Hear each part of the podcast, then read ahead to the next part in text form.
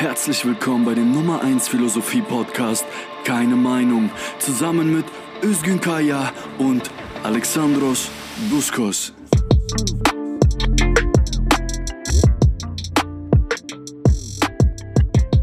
Hallo und herzlich willkommen zu Keine Meinung, dem Philosophie-Podcast von mir und Alexandros Duskos, der schon am Ende der Leitung steht. Hallo Özgün.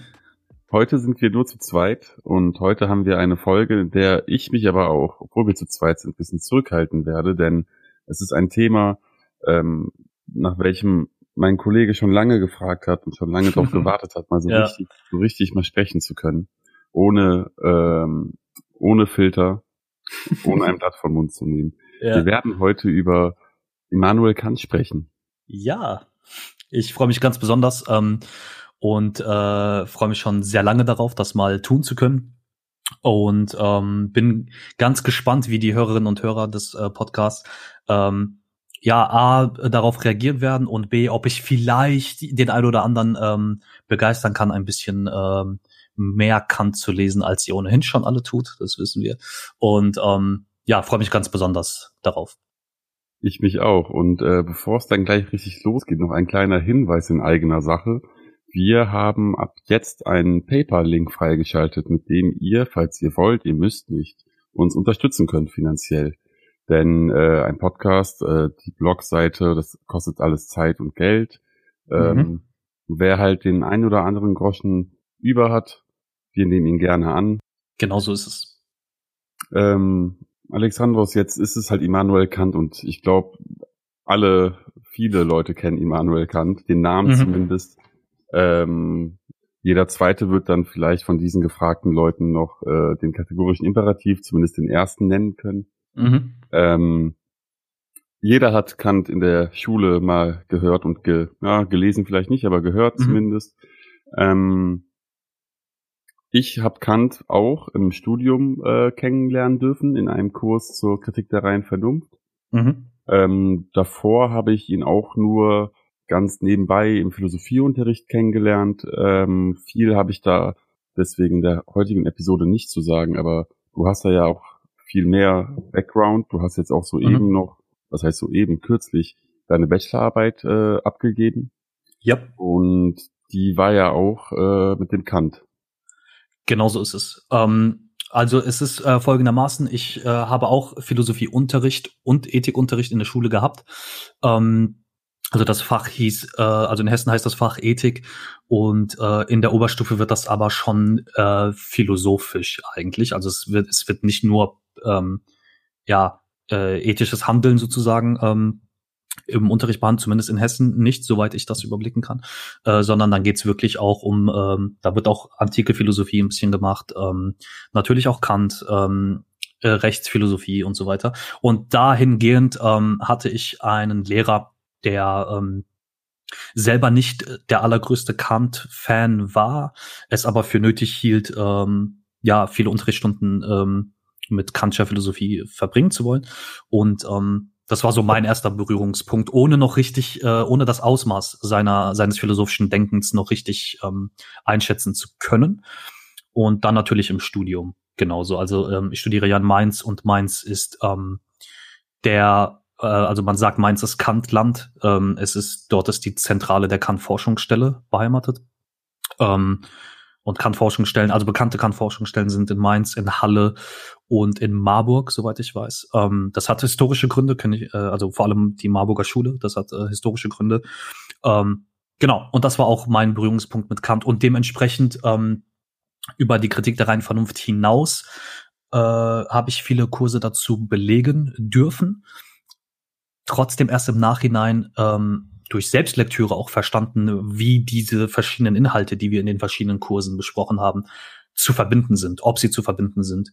Denn Seminare an Universitäten sind doch verkürzt, egal wie äh, engagiert der Dozent ist. Der Dozenten und Dozentinnen können in der Regel auch nichts dafür. Ähm, aber die sind schon sehr verkürzt und es geht dann letztendlich doch nur über Selbstanlesen und Primärtexte lesen und so weiter. Aber da können wir später nochmal drauf eingehen. Und du hast gesagt, du hattest im Studium auch ein Seminar zur Kritik der reinen Vernunft. Ja. Was war, äh, was war, wenn ich ganz kurz rückfragen darf, bevor ich, äh, das wird, man kann das schon sagen, es wird auch heute das zentrale Werk der Folge, sage ich mal. Ähm, ich erkläre auch gleich, wieso. Was war aber ganz kurz, ähm, bevor ich dann in, ein, in äh, äh, zu viel monologisiere, was war so dein Eindruck von dem Werk? Ähm, also als, zuerst war ich überrascht, mhm. dass ja. äh, äh, nicht, also überrascht darüber, dass ähm, ich hatte halt Kant schon gelesen und auch ihre Kritik der reinen Vernunft war auch eins der ersten Philosophiewerke, die ich als äh, Jugendlicher gelesen hatte, neben Rousseau und Nietzsche. Mhm. Ich glaube, das sind die geläufigen, die halt irgendwie Jugendliche ja. Philosophie begeisterte direkt aufsaugen. Und ich war überrascht darüber, dass diese Ausgabe, die wir uns geschaffen sollten, halt so schwierig zu bekommen war und teuer auch war. Mhm. Das war, ähm, kennst du auch, die in meiner Verlag. Ja. Mir war halt vorher nicht klar, dass es äh, sehr wichtig ist, äh, mhm. diese eine Ausgabe zu lesen. Denn ich hatte die im Anaconda Verlag Ausgabe seit 15 Jahren hier rumliegen. Ja, ich auch. Ähm, bis ich dann halt im Vergleich gemerkt habe, ach du, äh, ach du grüne Neune, das ist ja, die Anaconda-Ausgabe ist ja eigentlich gar nicht tragbar. Ähm, ja. Denn die von meiner Verlag hat ähm, beide Auflagen ähm, dieses Werkes. Also die erste Auflage ja. und die zweite Auflage. Ähm, genau. Schön nebeneinander gelegt, sodass man die Veränderungen ganz äh, Philosophie auch nachvollziehen kann, die halt in den genau. Jahren passiert sind sozusagen. Das war halt im, in der Anaconda-Ausgabe gar nicht gegeben. Da, ähm, das war halt ein Stein gemeißelt. Und da habe ich auch dadurch selbst mal einige Vorurteile abbauen können durch mhm. diese neue Lektüre. Ja, äh, ich habe auch ähm, äh, selbst noch am Anfang des Studiums, ähm, äh, ich bin da ein bisschen Spätzünder immer, äh, spät gemerkt, dass die Anaconda-Ausgaben, sämtliche Anaconda-Ausgaben, aber vor allem bei Kant, da kann ich es zumindest für mich am besten beurteilen, da werden auch ähm, Dinge vorgenommen, die die Lektüre auch äh, a ungenießbar machen. Jetzt werden viele denken, das ist Kant sowieso, aber darauf gehe ich jetzt nicht ein.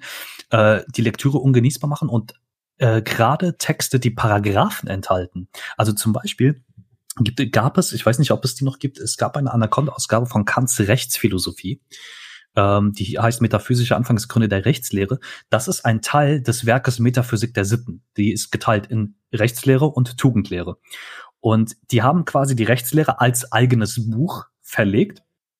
Und da gab es die Paragraphen A bis E bevor, ne, das sind so die, die grundlegenden Paragraphen, bevor es dann in eins, zwei richtig tief in die Materie reingeht, sozusagen.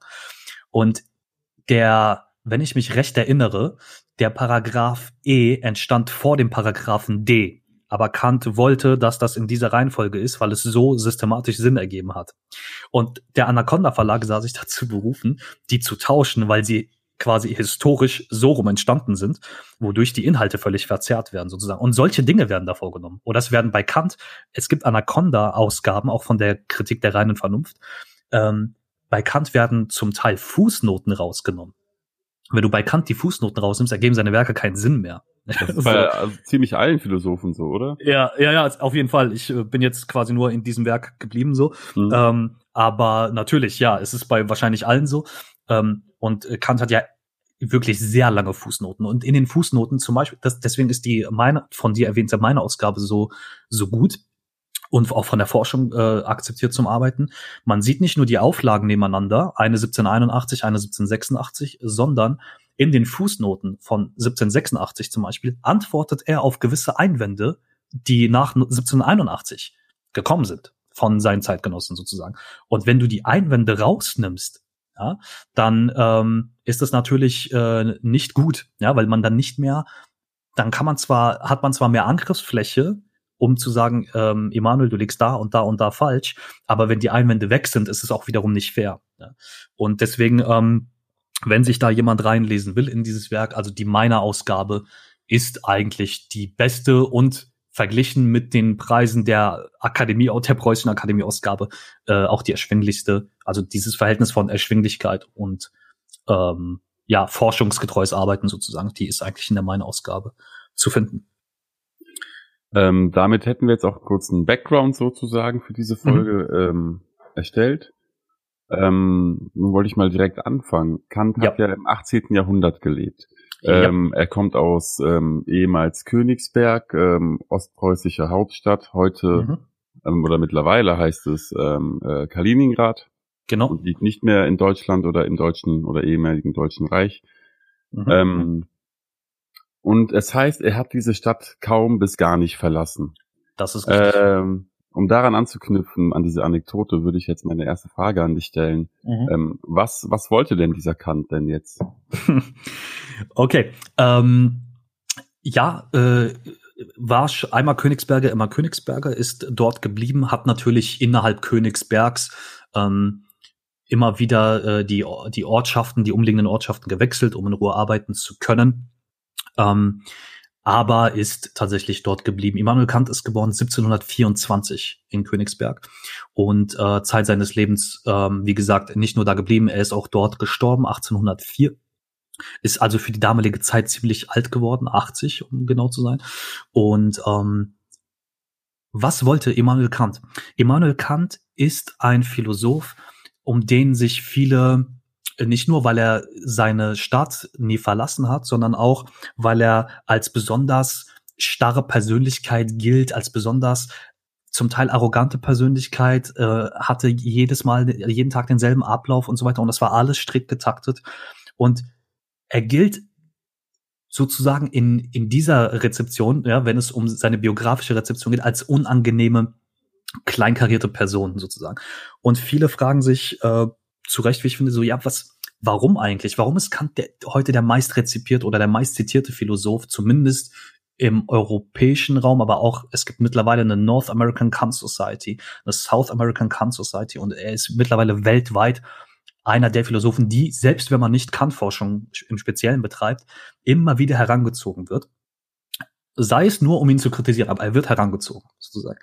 Ähm, wenn wir uns jetzt also fragen, was genau wollte Kant? Und das ist schon die erste Frage, mit der man wirklich daran gehen muss, denn ähm, am bekanntesten, weil das eben im Schulunterricht so verankert ist, ist zum Beispiel dieser kategorische Imperativ, also seine, seine ethische Schrift sozusagen. Jetzt ist aber das Problem folgendes, dass Kants Ziel nicht war, von wegen, ich möchte einerseits eine Erkenntnistheorie aufstellen, aber danach möchte ich gerne das Thema wechseln und möchte zur Moralphilosophie übergehen. Und dann ist mir aufgefallen, na ja, Rechtsphilosophie ist auch ein Ding. Dann schreibe ich noch was darüber und dann später die Religion. Das ist so, mit diesen vier, fünf Oberthemen wird Kant meistens assoziiert. Sein Anliegen ist, steht über all diesen Werken. Sein Anliegen ist eigentlich ein vollkommen anderes. Was äh, der Denker Immanuel Kant überhaupt ähm, gemacht hat, ist, Erstmal ein Studium der Mathematik und Naturwissenschaften. Kant war ein begeisterter Anhänger der Naturwissenschaften, ein Riesenfan von Isaac Newton. Was ihn aber immer, immer, immer wieder an die Grenzen der Physik brachte, war, wie ist es denn möglich, wenn Naturwissenschaften, die, die, die er wirklich, von denen er wirklich begeistert war, wie ist es denn möglich, dass ein menschliches Wesen Naturwissenschaften begreift? Wie geht das? Warum? Kann ich denn nachvollziehen, wie die Himmelsmechanik funktioniert? So eines der, erst, eines der ersten weltbekanntesten Werke heute von Kant ist eine Theorie, die wird heute die Kant-Laplace-Theorie genannt, ist eine Theorie des Himmels und der Planetenentstehung, die durchaus ihre Richtigkeit hat. Sozusagen Kant war ein begeisterter Anhänger von Natur. Er lebt ja, er lebt ja zu einer Zeit, in der halt genau diese, diese Faszination der Naturgesetze ähm, ähm, halt genau. äh, on vogue war, ne? Das ist ja inmitten der Aufklärung sozusagen, was wir jetzt Gen äh, ja, genau. rückblickend Aufklärungsepoche nennen. Genauso ist es. Und ähm, wobei Kant den Begriff selber, auf, also den Begriff Aufklärung selber schon verwendet hat, aber äh, als Epochenbegriff ist es natürlich rückblickend. Und das Faszinierende bei Kant ist folgendes. Ähm, Kant hat ja die, äh, die Schrift heißt die allgemeine Naturgeschichte und Theorie des Himmels. Gleichzeitig hat Pierre-Simon Laplace auch eine Schrift geschrieben über dieselbe, über ein und dieselbe Theorie, die er mathematisch auch berechnet hat. Aber Kant und Laplace kannten sich nicht. Es kam, das ist ein Zufall, dass beide auf dieselbe Lösung kamen, sozusagen. Kant hat das in Wort und Schrift verfasst, Laplace hat's berechnet, ohne sich dessen abzusprechen. Und Hermann von Helmholtz war einer derjenigen, der diese Theorie, die Kant-Laplace Theorie der Planetenentstehung benannt hat. Sagt man heute in der Forschung als erster. Ähm, wie kommt man von Naturwissenschaft zur Philosophie? Für Kant ist ganz faszinierend. Okay, wir sind menschliche Wesen wir sind hier, wo wir sind, auf dem Planeten Erde. Und wir können verstehen, wie Planetenentstehung funktioniert. Wie kann das sein, wenn wir selber nicht Teil jedes Planeten sind, sozusagen? Wir befinden uns auf einem bewohnbaren Planeten und irgendwie scheint das ganz faszinierend zu sein und möglich zu sein, zu verstehen, wie das alles funktioniert.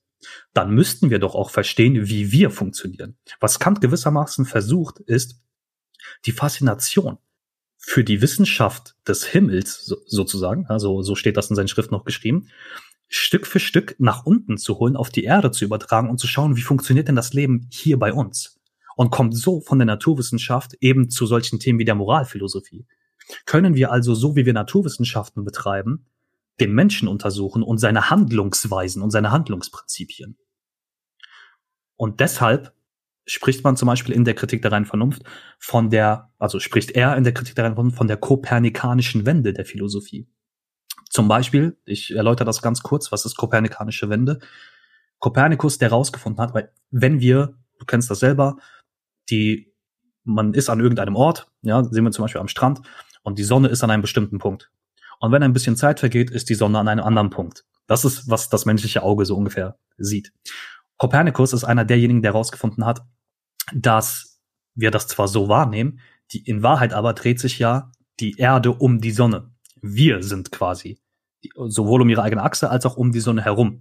Aber wir sehen quasi die Sonne an einem anderen Punkt, weil wir diese Drehung der Erde um die Sonne nicht direkt wahrnehmen können, sozusagen. Und Kant denkt sich, okay, vielleicht dachten wir bei der Moralphilosophie ganz lange genauso, dass Moral kommt von irgendwo, zum Beispiel von Gott. Und vielleicht ist es an der Zeit, die Moral in die Vernunft zu übertragen. Vielleicht kommt sie aus uns heraus. So wie wir uns um die Sonne drehen, drehen sind wir vielleicht auch die Urheber von Moralgesetzen. Genau wie wir Urheber von Naturgesetzen sind, die wir zwar beobachten können, aber wir legen die Gesetze fest. Sozusagen. Und das war für Kant eine ganz spannende Frage können wir vielleicht mit derselben Methode, mit der wir Naturerkundung machen, Erkundung betreiben, auch moralische Erkundung betreiben. Das ist das Faszinierende bei Kant. Und dementsprechend war es für Kant ganz wichtig, und das ist für ihn eine philosophische Disziplin, die Verbindung von Natur und Geist. Und so kommt es eben dazu, dass er von seinen vorkritischen Schriften, also vor 1781, viele Schriften geschrieben hat über Planeten, über den Himmel und so weiter. Und in der Kritik der reinen Vernunft geht es dann darum, das auf das menschliche Erkenntnisvermögen zu übertragen. Also Kritik der reinen Vernunft, da geht es im Prinzip darum, also Kant stellt sich die Frage, was die Vernunft zunächst mal frei von, von Empirie, also frei von unseren persönlichen Erfahrungen oder frei von der Sinnlichkeit, was die menschliche Vernunft zu leisten vermag. Also geht er ja grundsätzlich davon aus, dass der Mensch vernünftig ist. Mir, mir ja. fällt da, mir fällt da eine Aussage von Zizek ein, mhm. ähm, der behauptet, dass Kant ein radikaler Autonomer sei, mhm. ähm, bezüglich dessen, dass Kant ähm, die, die, die moralische Pflicht immer beim Individuum selbst gesetzt hat. Also mhm. ähm, frei nach der, frei nach dem äh, ersten Satz des kategorischen Imperativs ist halt du für dich und die Entscheidung verantwortlich ist. Du setzt die Maxime, nach mhm. der du dich richtest. Ähm, könnte man das so sehen? Ist das nachvollziehbar, was Zizek da zum Beispiel an den Kant anleiert? Ist ähm, er ein radikaler Autonomer? Äh, was meint er mit autonomer in der Hinsicht? Dass, dass, dass Kant ein autonomes Wesen ist oder autonom oder das, was wir im, im linken politischen Sinne mit autonomer meinen? Nein, nein, nein, rein philosophisch okay. gesprochen, dass halt die Entscheidung halt bei, bei einem selbst liegt ähm, die, das Prinzipium, mit dem wir Entscheidungen treffen, liegt bei einem selbst. Okay? Mhm. Die, die, der kategorische Imperativ in seinen vier Formeln, es gibt die Naturgesetzformel, die allgemeine Formel, das ist die zweite, ja, nicht die erste. Es gibt die Menschheitszweckformel und die Reich der Zweckeformel. Was, was Kant versucht zu zeigen ist, ähm, so wie wir in der, in seinem Werk Kritik der reinen Vernunft untersuchen müssen, nach welchen Prinzipien erkennen wir sowas wie Naturgesetze überhaupt? Nach welchen Prinzipien, und jetzt der Schwenk auf Zizeks Aussage über den kategorischen Imperativ, nach welchen Prinzipien stellen wir eigentlich unsere Handlungsprinzipien, unsere Handlungstriebfedern auf, sozusagen? Der Imperativ liegt bei einem selbst im Sinne von, jeder hat, also jeder Mensch hat ja Triebfedern, Motive, nach denen er handelt. Das Kant würde ja nicht leugnen, dass es ähm, sowas wie Neigungen, ja, oder oder ähm, David Hume würde sagen Senses, dass er würde ja nicht leugnen, dass es das nicht gibt oder dass es keine Emotionen oder Affektionen gibt. Nur die müssen quasi, und dazu muss ein vernünftiges Wesen fähig sein, die müssen doch unter einem formalen Prinzipium, dass der Mensch zu dem der Mensch fähig ist, es überhaupt aufzustellen, durchgeschleust werden, um zu überprüfen, ist das eigentlich legitim, was ich gerade tue. Mhm. Das ist, das ist der Gedanke daran. Also genauso wie wir das mit der Natur machen. Warum, wieso verstehe ich sowas wie Ursache-Wirkung? Ja. Und, und mit diesem, mit diesem Prinzip versucht er in die Moralphilosophie überzugehen. Wie erkennt der Mensch eigentlich, welche Handlung jetzt legitim ist und welche nicht? Das heißt, so wie wir Naturgesetze entdecken können, die können wir aber nur entdecken, weil wir Prinzipien von vornherein da reinlegen. Weil wir gar nicht anders denken können als in Raum und Zeit. Auf die Begriffe können wir später noch eingehen. Weil wir gar nicht anders denken können. Wir sehen erst das eine Phänomen, dann das andere und schließen dann Ursache, Wirkung. Ja? Äh, genauso ist es bei Moralphilosophie. Wir, wir müssen doch Gesetze da reinlegen, bevor wir die überhaupt bewerten können. Das ist die Verbindung sozusagen. Also Zizek hat insofern recht. Aber ich würde nicht sagen, Kant ist ein Autonomer, sondern Kant geht davon aus, der Mensch selbst ist zur Autonomie fähig. Autonomie heißt übersetzt Selbstgesetzgebung. Die Fähigkeit zur Selbstgesetzgebung und sich daran zu halten. Ja, das habe ich vielleicht falsch formuliert. Also er sagte, dass äh, für ihn Kant äh, für den radikal für radikalen Autonomie stehen würde oder dafür das, plädiert. Ja, zumindest zumindest ähm, der Grundlegung zur Metaphysik der Sitten zufolge und dem Hauptwerk der Metaphysik der Sitten zufolge ähm, ist die Autonomie, also geht es, es geht nicht ohne Autonomie. Definitiv nicht. Mhm. Genau. Und ähm, woher kommt dann jetzt diese, dieser Vernunftsgedanke? Woher der kommt? Ja. Ähm, das ist, äh, man denkt sich jetzt erstmal so, kann man ja nicht wissen und so weiter. Was ähm, was Kant in der Kritik der reinen Vernunft fragt, äh, es gibt ja so die, die vier großen Fragen. Eine davon ist, was kann ich wissen? Also, was im Prinzip, wenn, wenn Leute Behauptungen aufstellen, hat ja jeder so eine, so eine Triebfeder in sich zu fragen, woher weißt du das eigentlich? Ne? Das hat, das hat ja jeder irgendwie in sich. Äh, Kant geht noch einen Schritt zurück und sagt, woher können wir überhaupt Dinge wissen? Ja? Jetzt ist eben die Frage, wenn ich also, stell dir vor, ich halte einen Bleistift in der Hand. Ja? Und der hat eine gewisse Länge, eine gewisse Dicke, eine Farbe. Ich weiß, wozu dieser Bleistift gut ist. Und ich lasse diesen Bleistift fallen. Und er fällt mit einer gewissen Geschwindigkeit, noch 9,81 Meter pro Sekunde zum Quadrat, fällt, er, fällt der Bleistift auf den Boden. Das sehe ich, das ist Wahrnehmung. Würde Kant auch nie anders behaupten. Er würde das nie leugnen. Ja? Kant glaubt nicht, dass unser Wissen aus der Vernunft kommt, sondern wir, das ist sinnliche Wahrnehmung. Aber woher kommt denn eigentlich dieses Woher weiß ich denn, dass dieser Bleistift eine gewisse Länge hat, eine gewisse Dicke, eine gewisse Farbe, eine Qualität beim Schreiben? Und woher weiß ich denn, dass ich nachrechnen kann, dass er mit dieser Geschwindigkeit Erdanziehungskraft auf den Boden fällt? Das liegt doch alles nicht im Bleistift drin, diese Info. Also die, die Fähigkeit, Dinge zu quantifizieren oder eine Qualität zu entdecken oder eine Relation zu etwas oder eine Modalität, das sind die vier Verstandeskategorien, Quantität, Qualität, Relation, Modalität. Ja wo, woher, woher kann ich das denn? Das liegt doch nicht in, im Gegenstand selbst. Kein Bleistift, kein Buch, kein Stuhl, kein Tisch sagt mir, dass diese Naturgesetze so funktionieren. Also wie kann das sein? Diese Bedingungen, dass der Bleistift eine gewisse Länge hat, eine gewisse Farbe, eine gewisse Dicke und eine Fallgeschwindigkeit, das sind die gleichen Bedingungen, die auch mein Verstand hat. Ich kann gar nicht anders denken als so. Für Kant ist es nämlich ganz faszinierend. Die, die Prinzipien des Verstandes Quantität, Qualität, Relation, Modalität sind dieselben Prinzipien, wie sie auch in der Natur zu finden sind. Quantität, Qualität, Relation, Modalität. Ja? Quantität ist zum Beispiel die Länge des Bleistifts. Qualität ist die Farbe, die Schwere. Die Relation ist, ich weiß, er hat zum Beispiel in Relation zu dem Raum, in dem ich bin, hat der eine gewisse Größe. Ja? Und äh, Modalität ist äh, sowas wie Begründung. Ja, wofür brauche ich diesen Bleistift? Also nach Kant lässt sich alles in diese vier Kategorien packen alle, das sind äh, nicht, ähm, nicht Kategorien, Kategorien, ja. Das sind Kategorien, aber das sind nicht Kategorien, in die sich alles packen lässt, sondern das sind die Kategorien, in denen sich überhaupt ohne Erfahrung machen zu müssen, notwendigerweise überhaupt denken lässt. Mhm. Es, ich kann, ich kann nur in diesen, das, das nennt man äh, deshalb Transzendentalphilosophie. Transzendental sind diejenigen Dinge, die nicht in der Erfahrung selbst liegen, aber es sind diejenigen Dinge, mit denen ich Erfahrung überhaupt ermöglichen kann. Diese Kategorien, Quantität, Qualität, Relation, Modalität, sind keine Erkenntnismöglichkeiten selbst, das sind die Bedingungen der Möglichkeit der menschlichen Erkenntnis. Ich kann nur unter diesen Bedingungen überhaupt anfangen, Dinge wahrzunehmen, sozusagen. Auch materielles. Also ähm, betreibt Kant nicht Empirie, also das Nachprüfbare sozusagen, das, mhm. äh, sondern, sondern fragt sich, geht einen Schritt zurück, wie du es auch eben gesagt hast, ja. äh, und äh, versucht zu begreifen, was überhaupt Empirie ausmacht oder fähig macht. Genau. Es geht nämlich nicht darum, dass er sagt, es gäbe keine Empirie. Oder es geht nicht darum, dass er sagt, ähm, ja, äh, es, dieser, dieser Streit, Empirismus, Rationalismus, den versucht er quasi zu brechen, ne? indem er sagt, Moment mal, es gibt doch vor a priori, also erfahrungsunabhängige Prinzipien, mit denen der menschliche Verstand zu dem fähig ist, wozu er fähig ist. Gleichzeitig aber entsteht Materie ja nicht aus dem Gedanken selbst, aber Begriffe, ja, Begriffe und Kategorien wie Quantität, Qualität, Relation, Modalität, die stecken aber auch nicht in der Materie sozusagen.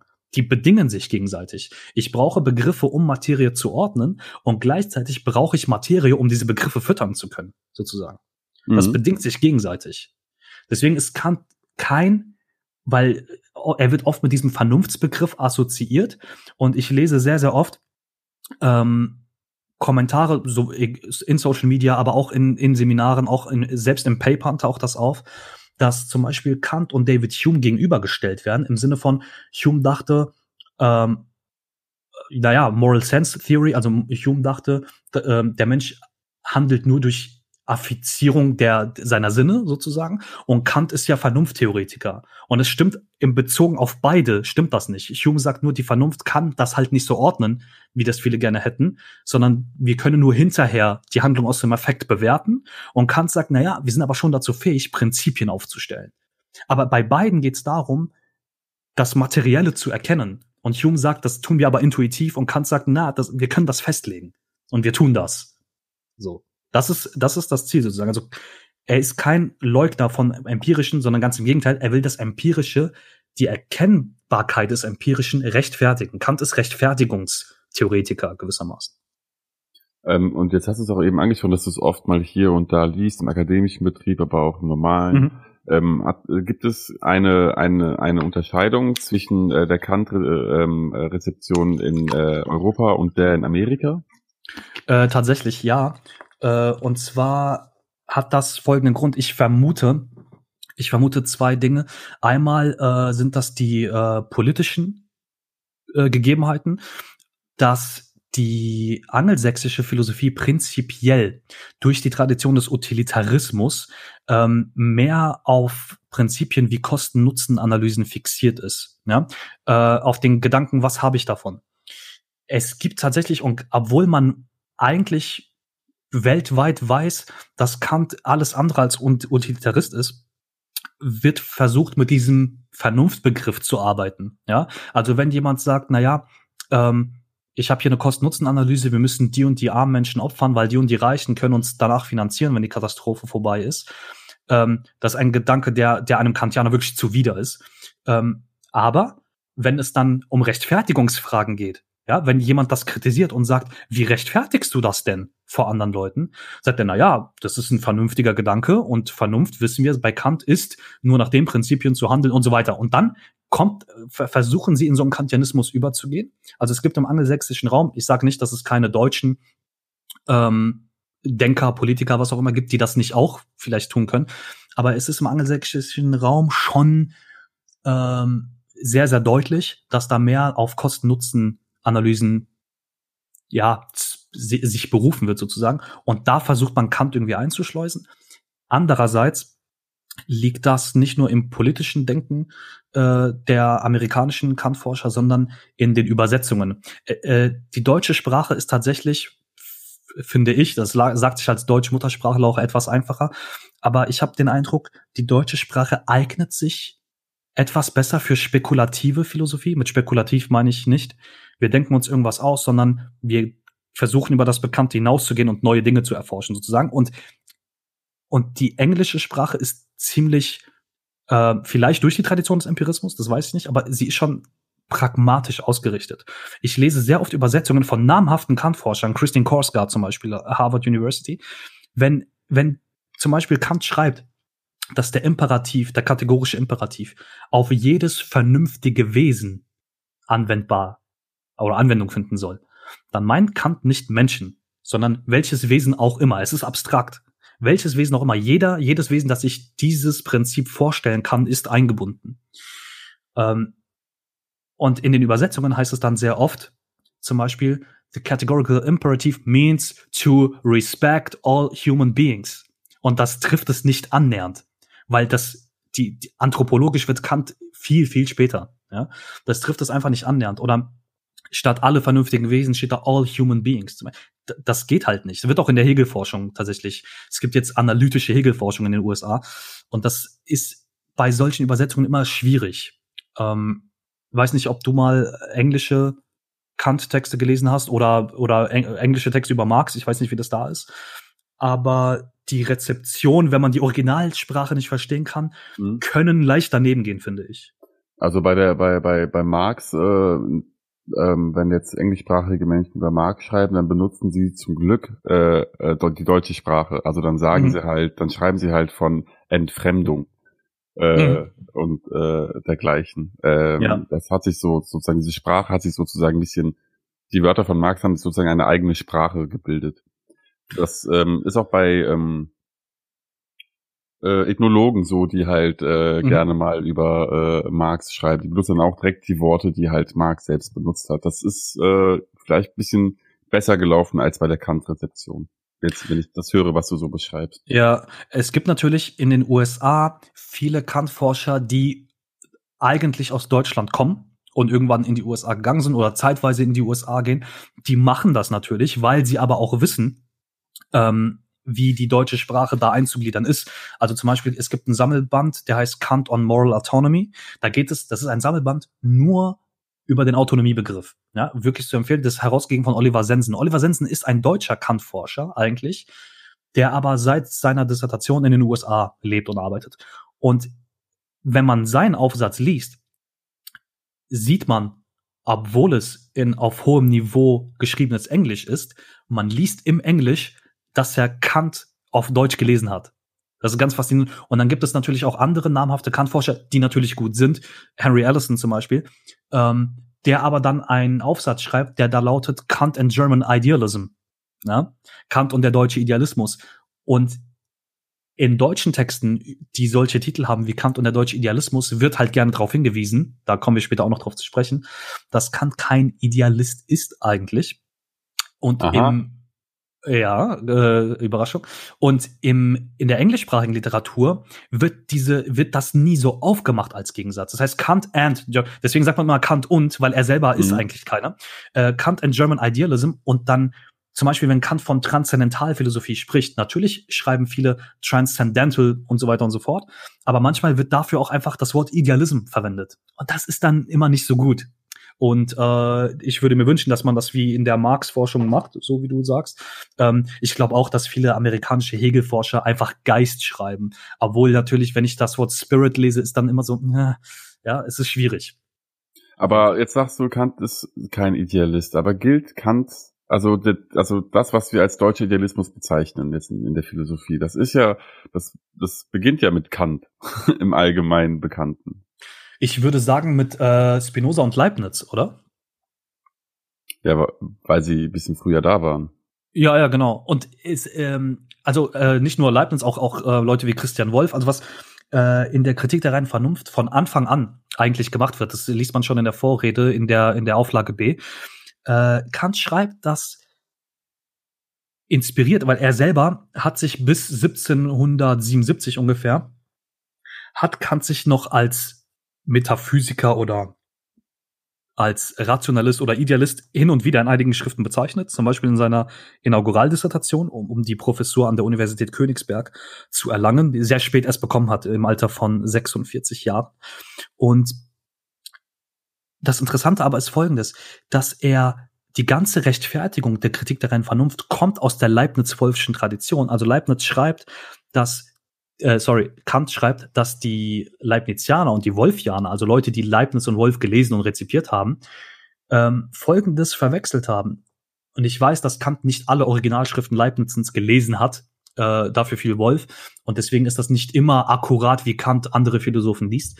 Aber was für Kant ganz entscheidend ist, ist, dass sie auch ähm, mentale Entitäten zum Beispiel als Materie verstanden haben. Also Mathematik zum Beispiel, Zahlen, haben sie als, damit das in ihr idealistisches System passt sozusagen, haben sie als gleichzeitig Materielles wahrgenommen. So, das ist ein bisschen zu platt ausgedrückt, auch nicht ganz genau. Und Kant wollte eben sagen, na ja, Quantitäten, sowas wie Zahlen oder Längen, Grö Größen, Breiten etc., ähm, das ist was anderes als wirklich wahrnehmbare Materie. Also Kant hat diesem, dieser Leibniz-Wolfschen Tradition, die alle Wissenschaften, auch Theologie, auch Physik, wirklich alle Wissenschaften in ein ideales System packen wollten. Wolf wird immer so als der erste bezeichnet, der die Philosophie Leibnizens in ein System packen wollte. Und Kant sagt immer, naja, das können wir nicht machen. Das sind zwei verschiedene Sachen. Und es, es gibt in der Kritik der reinen Vernunft nach der Vorrede, da muss man erstmal 500, 600 Seiten lesen und dann kommt das Kapitel Widerlegung des Idealismus. Und da schießt er dann gegen Descartes, gegen Leibniz, gegen Wolf. Moment, Kant hat ein Kapitel geschrieben, das heißt Widerlegung des Idealismus. Genauso ist es. Was hat er unter Idealismus verstanden? Unter Idealismus hat Kant verstanden, so in seinem Wortlaut, dass man nicht trennt zwischen Metaphysik und Empirie. Also sondern, sondern dass alles, auch die Empirie, in ein System der Metaphysik gepackt werden könnte. Metaphysik ist Erkenntnis durch reine Begriffe. Ja? Zum Beispiel hat Leibniz die in seiner Monadologie die These vertreten, ne? Monaden sind einfache Substanzen sozusagen. Und, und das alles hat er nicht getrennt von irgendwie einer äußeren Materie. Also zum Beispiel hat äh, laut Leibniz haben Monaden, also einfache Substanzen, haben eine innere Kraft prästabilierte Harmonie. Das ist alles vorher von Gott festgelegt sozusagen und das läuft wie ein Uhrwerk sozusagen. Ne? Das war so die Metapher.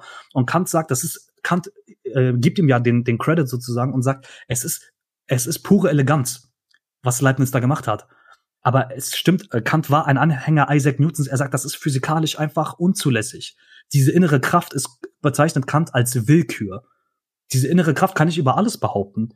Wie soll ich das wissen? Kräfte wirken außen. Die haben zwar vielleicht ein inneres Momentum, eine, eine Substanz, aber wir erkennen Substanz nicht, weil es sie gibt, sondern wir erkennen Substanz nur anhand ihrer Wirkung. Also, dass mein Laptop auf meinem Tisch steht, ist, weil der Tisch dem eben entgegenwirkt, sozusagen. Ja, solche Sachen. Und wir erkennen Substanzen nur durch die Wirkung dessen, durch das Prädikat, mit dem ein Subjekt beschrieben wird. Dadurch, so erkennen wir Substanzen und nicht, weil sie eine innere Kraft haben. Und das ist für Kant eben ganz entscheidend, um zu sagen, ich bin A, kein Idealist und zweitens ist der Idealismus auch falsch. Also Kant ist kein Idealist. Es geht, wie zu Anfang gesagt, um die Rechtfertigung von Empirischem. Da gibt es jetzt natürlich Kant-Forscher, die sagen, ja, aber in der Kritik der reinen Vernunft definiert er nicht genau, mhm. dass er Substanz mit äußeren Gegenständen meint. Das tut er dann. Wie gesagt, die erste Auflage kam 1781. Die zweite Auflage der KRV kam 1786. Ein Jahr vorher, 1785, kommt das lang erwartete, die lang erwartete Metaphysik, metaphysischen Anfangsgründen der Naturwissenschaft. Und dort sagt Kant, dass die Substanz, von der ich, die ich quasi abstrakt angenommen habe in der Kritik der reinen Vernunft, damit meine ich Dynamik und Mechanik. Ich meine wirklich die auf außen wirkenden Kräfte, die äußerlich wirkenden Aber Kräfte. Ist das nicht äh, Physikalismus oder grober Materialismus, wie man ihn auch später bei den französischen Philosophen findet? Das würde ich so nicht sagen, weil äh, Kant sagt, diese Materie sozusagen, also Dynamik, Mechanik und so weiter, auch die unterliegen den Verstandeskategorien aus der Kritik der reinen Vernunft. Das ist jetzt wirklich das, das ganz Interessante. In der Kritik der reinen Vernunft, wie zu Anfang erwähnt, sagt Kant, wir, unser Denkapparat funktioniert so. Wir denken in Quantität, Qualität, Relation, Modalität. Und die Metaphysik der Naturwissenschaft ist unterteilt in vier Hauptstücke in ein quantitatives, qualitatives, relatives und modales. Kant versucht hier sozusagen, was er in der Kritik der reinen Vernunft geht es um die Erkenntnismöglichkeiten überhaupt. Das sind diese vier Kategorien. Und bei physikalischen Kräften, und zwar außenwirkenden Kräften, ja, in der Dynamik sozusagen, da finden diese Verstandeskategorien, Quantität, Qualität, Relation, Modalität, die finden da Anwendung. Die, wir können Materielles nicht wahrnehmen aufgrund des Materiellen. Wir müssen diese transzendentalen Prinzipien, diese vier Kategorien, die müssen wir auf die Materie anwenden. Deswegen ist das kein reiner Materialismus, mhm. sondern eben diese gegenseitige Bedingung sozusagen. Okay, jetzt haben wir, jetzt haben wir ganz, jetzt sind wir ein bisschen vom ersten Pfad abgekommen mit meiner äh, Zwischenfrage, aber wir haben auch eine Menge dazu gelernt. Aber mhm. um nochmal anzuknüpfen, ja. es ging jetzt davor äh, sehr stark um äh, die Naturwissenschaften. Ähm, mhm. Du hast aber noch äh, die Moral genannt. Jetzt wollte ich ja. fragen, ob du es zusammenfassen könntest. Was hat denn jetzt die Moral mit der Naturwissenschaft äh, zu tun, laut Kant? Oder in ja, Kants Philosophie? Ja, das ist, ähm, das ist wirklich ein, ähm, wir müssen auch irgendwann mal, vielleicht äh, machen wir noch eine, eine extra Folge zu Moral und Recht und so weiter. Das ja, da fehlen noch viele Sachen, also auch Dinge an sich und sonstige Sachen. Das wird genau. jetzt alles heute nicht besprochen werden, aber es nee, ist halt so ein nee, kleiner nee. Einblick. Genau. Ähm, Im Prinzip, im Prinzip, ähm, äh, Ding an sich kann man einfach, und das ist, das ist auch so ein Ding, wo viele immer sagen so, ja, es gibt keine Dinge an sich und so. Ähm, und Kant sagt, es ist nur, es ist ein Abgrenzungsbegriff. Also gerade weil wir mit unserem Verstand die Empirie, also das, was wir wirklich wahrnehmen können, erkennen können. Und Dinge an sich ist quasi der Inbegriff von etwas. Also es gibt ja verschiedene Bücher, die und die Farbe, die und die Größe, die und die Schwere und so weiter. Und das Buch an sich wäre der Inbegriff eines Buches. Das gibt's ja nicht. Es gibt ja nur Beispiele von Büchern sozusagen. Das nur so, so viel dazu. Jetzt hast du was gesagt, was wir nicht weiter überprüfen können, weil wir nicht so viel Zeit haben. Das ist ja beste Argumentationstaktik, ja. ja. Logik ähm, 5,0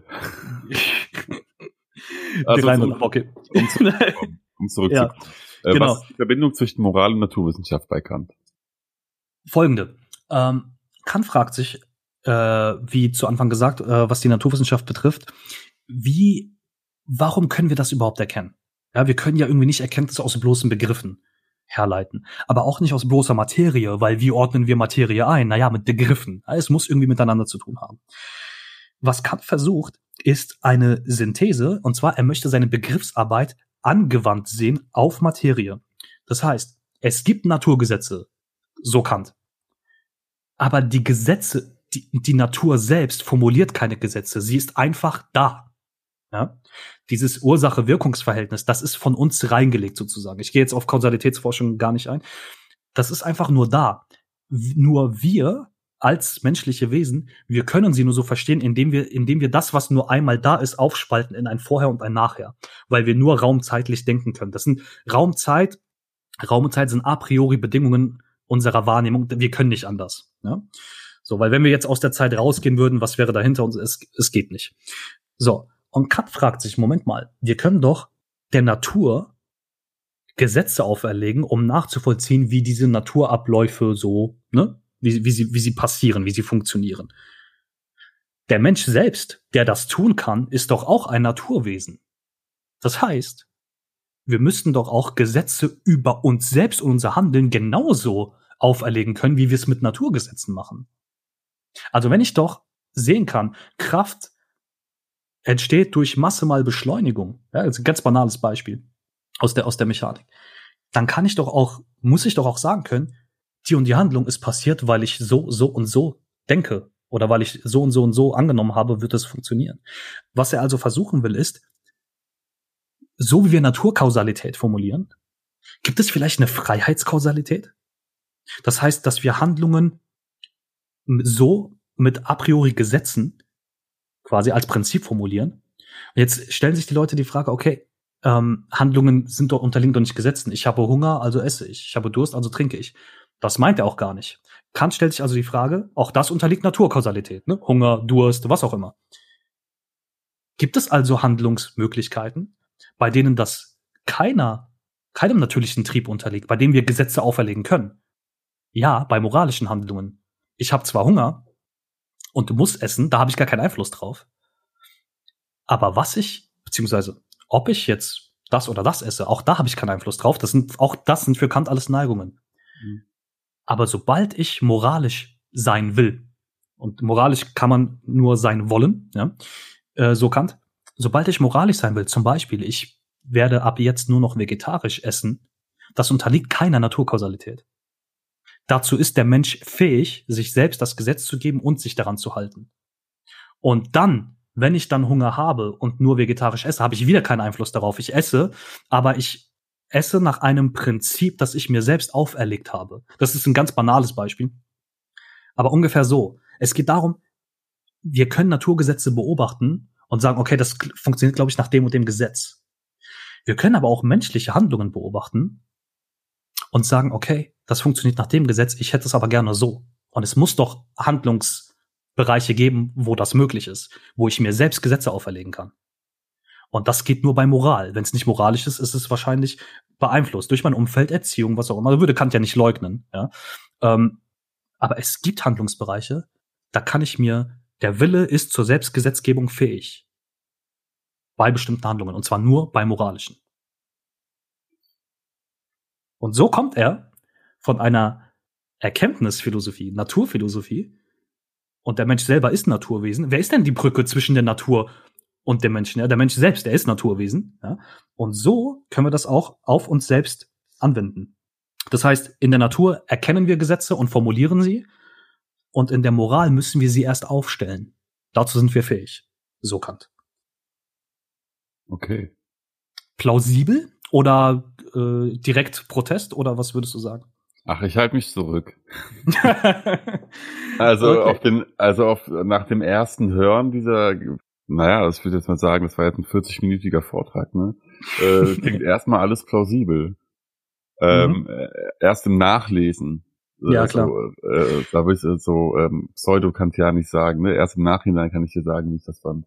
Genau, ähm, es ist, es ist äh, bei allen, bei allen philosophischen Strömungen so. Ähm, sie soll ja beim ersten Lesen, ähm, jede philosophische Position will, will sich ja plausibilisieren. Das ist normal. Mhm. Ja? Ähm, wenn sie so, wenn sie nicht direkt plausibel ist, dann ist es vielleicht von vornherein nicht gut ausgearbeitet. Kann, das ist jetzt von mir so Spekulation, aber es kann natürlich sein äh, jede philosophische Position versucht ja was zu plausibilisieren. Mhm. Und es kann etwas plausibel sein und trotzdem abgelehnt werden. Definitiv. Ja. Ähm, ich persönlich bin vor allem, wenn, und da machen wir eine extra Folge sowieso zu, auch bei den politischen Ansichten, ähm, ich bin ja nicht, ich habe zwar schon über mich gesagt, Kantianer, aber das heißt nicht, dass ich alle seine Positionen teile, sondern die Art und Weise, wie man Positionen rechtfertigt, glaube ich, funktioniert nur im Trans auf dem Weg des Transzendentalen. Ähm, zum Beispiel äh, hat äh, Karl Otto Apel zum Beispiel ist ja ein Vertreter der Transzendentalpragmatik. Bei ihm geht es um praktisches Handeln tatsächlich. Ähm, aber er versucht auch transzend diese transzendental zu rechtfertigen. Und ich glaube, die Rechtfertigung von Positionen, das ist ja, was Kant versucht. Ich glaube, das geht nur mit Transzendentalphilosophie. Das bedeutet nicht, dass man die Position selbst teilen muss. Ja, ist gut, dass du es glaubst. Mal gucken. ich spüre, ich, ich, ich spüre schon, wie es, wie es kocht äh, in dir. Ähm, auf jeden Fall, äh, um das äh, abzuschließen, weil du, ähm, ne, weil du gefragt mhm. hast, ähm, wie kommt man von Natur zur Moral?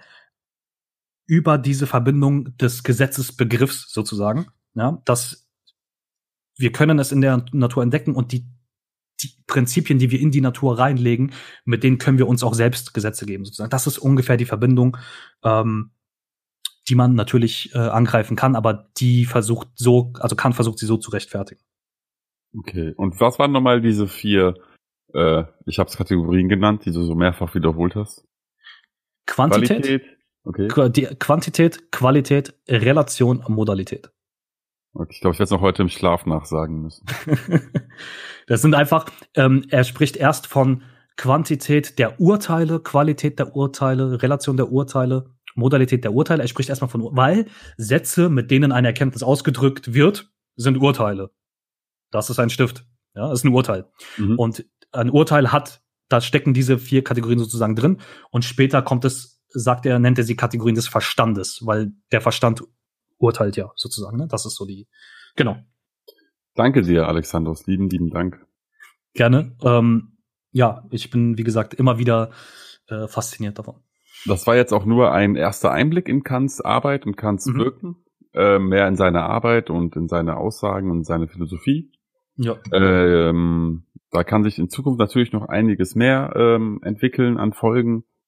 Wir werden schauen, wie es passt. Sehr gerne. Wir haben ja wir haben ja vorher auch schon am Anfang der Folge darauf hingewiesen, äh, nochmal ein letztes Mal.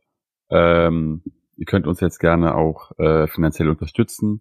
Wir haben einen PayPal-Link eingerichtet, der ist auf unserer äh, Podcast-Website äh, aufzufinden oder auch mal hier kurz zu nennen. Das ist paypal.me slash keine Meinung.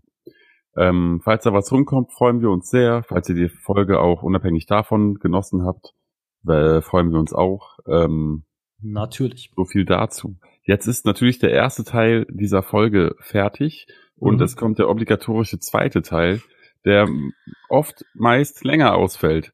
Mal gucken, wie weit es heute geht. Jetzt kommen natürlich die äh, Fragen, die reingekommen sind.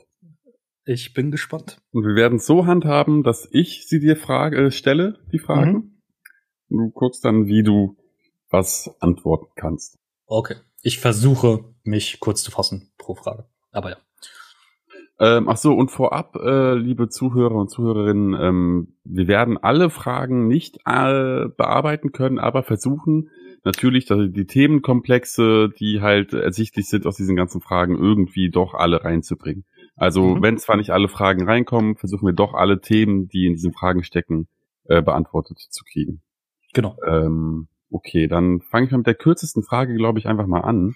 Okay. Und zwar war das vom Daily Hegel, dem netten oh. Kollegen. Liebe Wie Grüße. Viel, liebe Grüße auch von mir. Wie viel hat Kant von den philosophischen Entwicklungen in den 1790ern noch mitgekriegt und rezipiert? Wenig. Äh, das liegt einfach daran, Kant ist 1804 gestorben. Ähm, wie gesagt, 80 Jahre alt geworden und ist mit zunehmendem Alter, zunehmendem Alter, äh, krank geworden und hat natürlich das Geschehen, soweit die Universitätsphilosophie gereicht hat, natürlich überblickt. Zum Beispiel hat Kant ähm, einen Aufsatz von Fichte in einer Zeitung, die er damals in Königsberg herausgegeben hat, einen Aufsatz von Fichte dort publiziert, hat aber seinen Namen nicht drüber geschrieben. Das war ein Aufsatz von Fichte zur Religionsphilosophie. Und dann dachte ganz Königsberg, das ist die lang ersehnte Religionsphilosophie von Kant. Und Kant, so ehrlich äh, wie er ist, hat dann gesagt, na ja, das war von Herrn Fichte, das ist nicht von mir. Daraufhin hat Fichte zum Beispiel seine Professur in Jena bekommen. Ähm, das muss man sich vorstellen. Ne? Kant ist Professor in Königsberg. Äh, Goethe hat irgendeinen Posten in Weimar und gleichzeitig ist Fichte Philosophieprofessor in Jena. Das heißt, Kant hat schon sich dafür eingesetzt, dass äh, Philosophen oder und, unter, und oder andere Denker natürlich auf ihre Kosten kommen, dass sie, dass sie publiziert werden. Deswegen hat er die Zeitung, das war damals üblich als Professor, man hat Zeitungen herausgegeben, wo man Aufsätze veröffentlicht hat. Ähm, aber was sein Hauptanliegen war, war die Werke zu editieren, wo er nochmal auf Einwände eingehen wollte. Das heißt, er hat dann die Werke, bei den Werken, die schon erschienen sind, nochmal zusätzliche Fußnoten rausgebracht oder eben in dieser Zeitung veröffentlicht.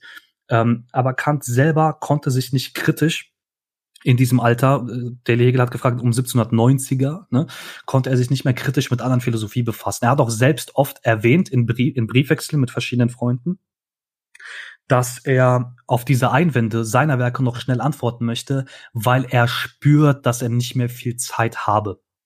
Deswegen gibt es von Kant leider keine kritischen Auseinandersetzungen mit Philosophen, vor allem mit Philosophen, die ähm, von ihren Positionen her auch nicht auf seiner Seite waren.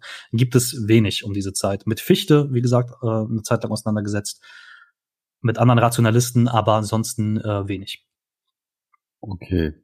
Ähm, dann eine nächste Frage, das sind zwei mhm. Fragen, mal schauen. Ähm, PM fragt, mhm. beziehungsweise at enlight edpm fragt, okay. Wie viel unparteiischer Beobachter, Smith, steckt im kategorischen Imperativ? Und eine Trivia-Frage. Wann begann eigentlich die abwertende Darstellung Kants? Da haben wir auch drüber geredet. Ein Stubenhocker, ja. nie aus Königsberg raus, Pedant. Ja. Äh, wer fing ja. damit an? Okay, ich fange mit der Beantwortung der zweiten Frage an. Ich weiß nicht, wer damit angefangen hat. Äh, und halte dieses Argument auch für sinnlos. Das ist nicht gegen den Fragensteller gemeint. Er fragt das ja nicht aus seiner Perspektive. Ähm, halte ich für sinnlos. Äh, es kommt immer, wenn man viel reist, kommt es immer drauf an, was man auf dieser Reise mitnimmt. Ja? Kein Pauschalurlauber wird zum Philosophen. Genauso wird keiner als Stubenhocker zum Philosophen. Es kommt immer drauf an, mit was man sich befasst. Das ist zur zweiten Frage.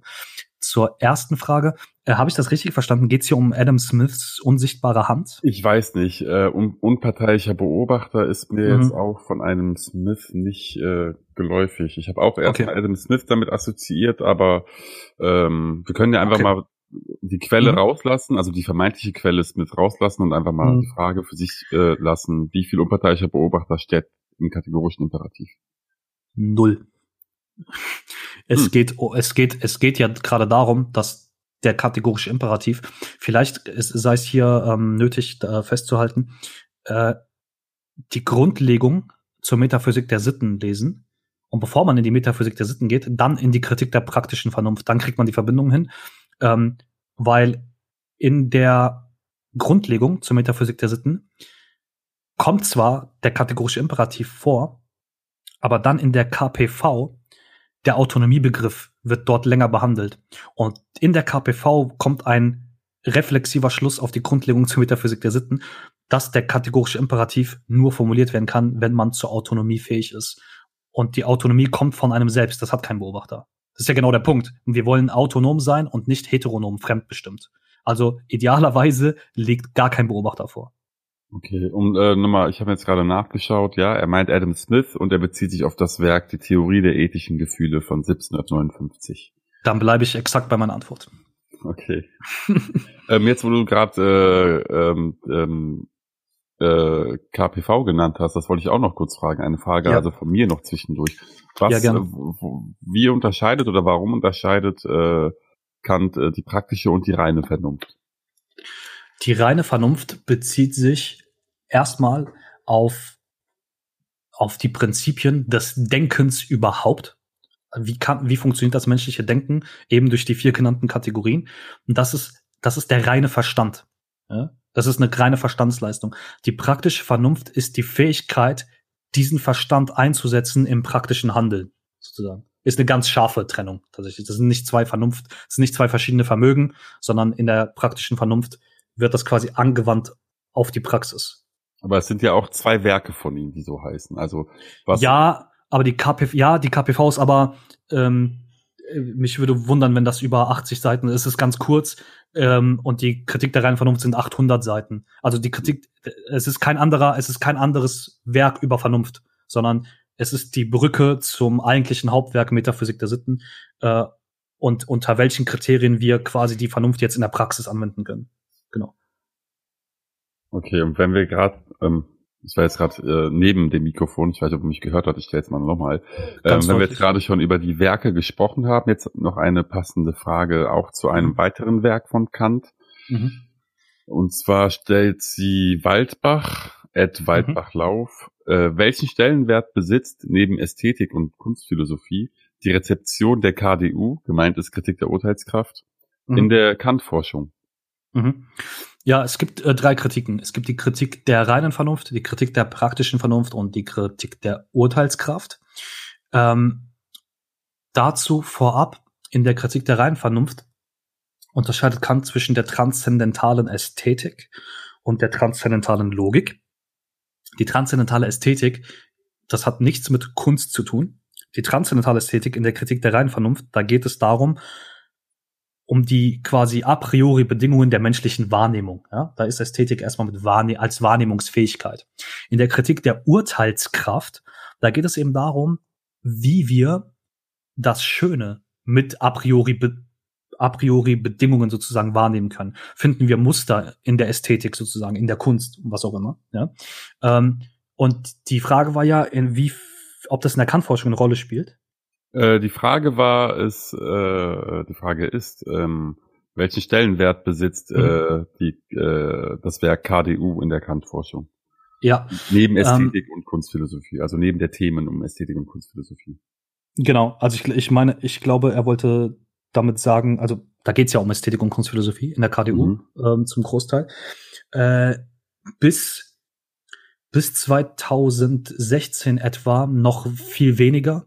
Seitdem, äh, ich weiß nicht, äh, ob es in der Gesellschaft irgendwie ähm, ein, ein höheres Bedürfnis durch irgendwelche, das kann ja, das kann ja immer passieren, ne, dass auch jetzt in, äh, in Corona-Zeiten stellen sich Leute wieder solche Fragen, ne, also viele lesen wieder Camus, die Pest und so weiter. Ich weiß nicht, ob es im Kunstbereich irgendwie sowas gab, dass sich Leute wieder für Kunstphilosophie anfangen zu interessieren, was ich toll finde.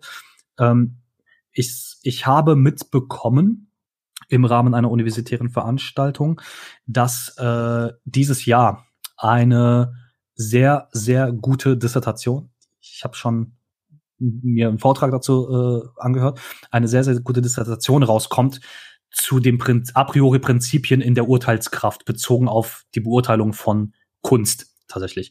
Und das heißt, ich hoffe, dass dadurch äh, vielleicht ein bisschen mehr Schwung in die Kunstphilosophie kommt, weil Kant dazu tatsächlich auch ähm, zum Beispiel, er hat, da ist ein Kapitel über die Kritik des Geschmacks ja, und das Geschmack etwa nicht bedeutet, mir gefällt das und das gefällt mir nicht, sondern das Geschmack auch von Prinzipien a priori festgelegt ist und Geschmack wesentlich mehr ist als Geschmacksurteil von wegen, ne, mir gefällt die, dieses Bild, dieses Lied oder was auch immer, sondern Geschmack hat tatsächlich viel mit der Art und Weise, wie ein Mensch auch in anderen Bereichen denkt, zu tun.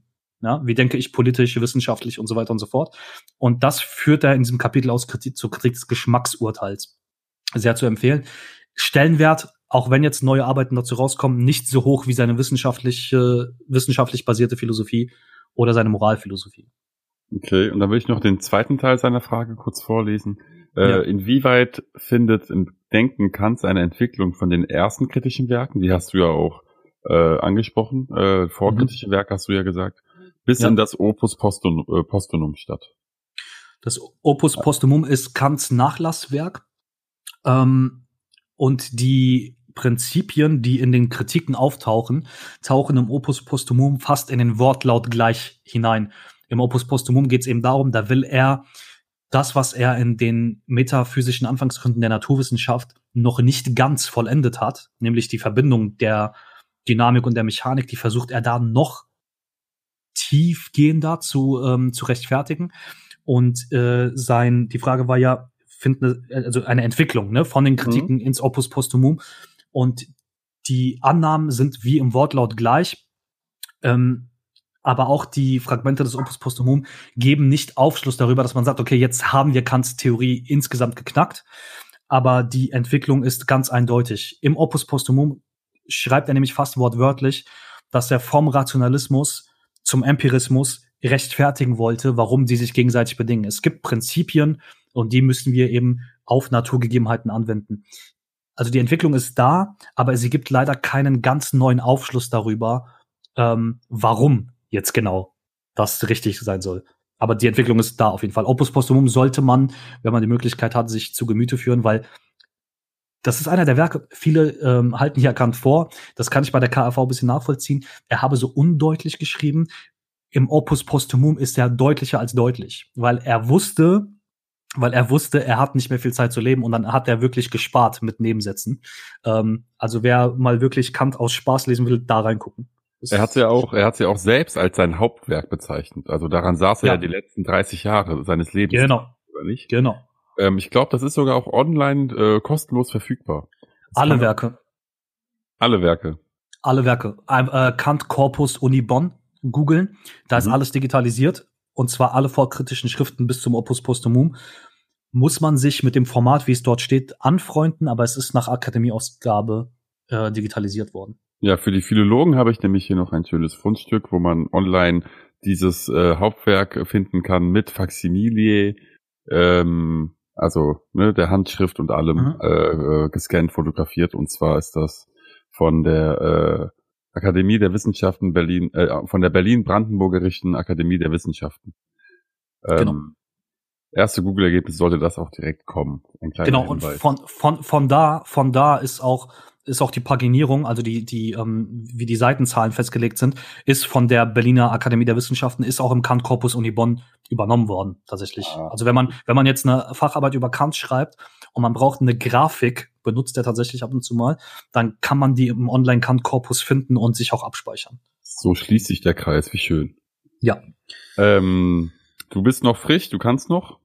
Nur klar. Es gibt noch, es gibt noch Fragen und zwar vielleicht ähm, ja eine grundsätzliche Frage, die immer wieder kommt, wenn es um Kant geht. Äh, mhm. Äh, sieht äh, Kant bei a priori Bedingungen die einzige Möglichkeit der Erkenntnis? Das heißt, wäre der Mensch ohne solche Bedingungen laut ihm nicht erkenntnisfähig? Ja. Äh, kleine, kleine Korrektur in diesem Fall. Äh, kannst du den ersten Satz nochmal vorlesen? Ja, ja. Ähm, sieht Kant bei a mhm. priori Bedingungen die einzige Möglichkeit der Erkenntnis? Nicht die Möglichkeit der Erkenntnis, sondern die Bedingungen der Möglichkeit der hm. Erkenntnis. Das es ist, ist ja ein a priori, oder? Also ja, ja, ja, ja, es ist a priori, aber äh, einfach aus diesem Grund, weil du ohne, und das ist, also was Kant ja geschafft hat, ist übrigens eine gute Parallele zu, zu Hegel, was Kant geschafft hat, ist die Rolle des Subjektes im Erkennen festzulegen. Ähm, es gibt bei, wir haben auch in der Folge Wissenschaftsphilosophie schon drüber gesprochen, viele Naturwissenschaftler glauben, sie seien die Unabhängigkeit par excellence und sie sind objektiv. Und Kant sagt, das funktioniert nicht. Du hast immer a priori Bedingungen, die du schon von vornherein reinlegst, um Dinge zu erkennen. Es geht nicht anders ähm, einer der Errungenschaften von Kant und Hegel. Deswegen muss man sich auch in Zukunft fragen, wie wir die Quantenphysik als philosophische Wissenschaft verstehen. Denn da geht es genau darum, das Subjekt in die wissenschaftliche Erkenntnis mit einzubeziehen. Und das geht nur mit a priori Bedingungen. Das funktioniert nicht anders. Okay, dann habe ich hier noch äh, zwei Fragen von zwei verschiedenen äh, Usern, sagt mhm. man ja. Ähm, aber die knüpfen einander an, du kannst sie nacheinander beantworten. Mhm. Einmal wäre die, ich suche nach dem Namen, die sind immer so schwer auszusprechen, Entschuldigung. Ähm, ja, Twitter halt. Ja, ähm, na, wo war das?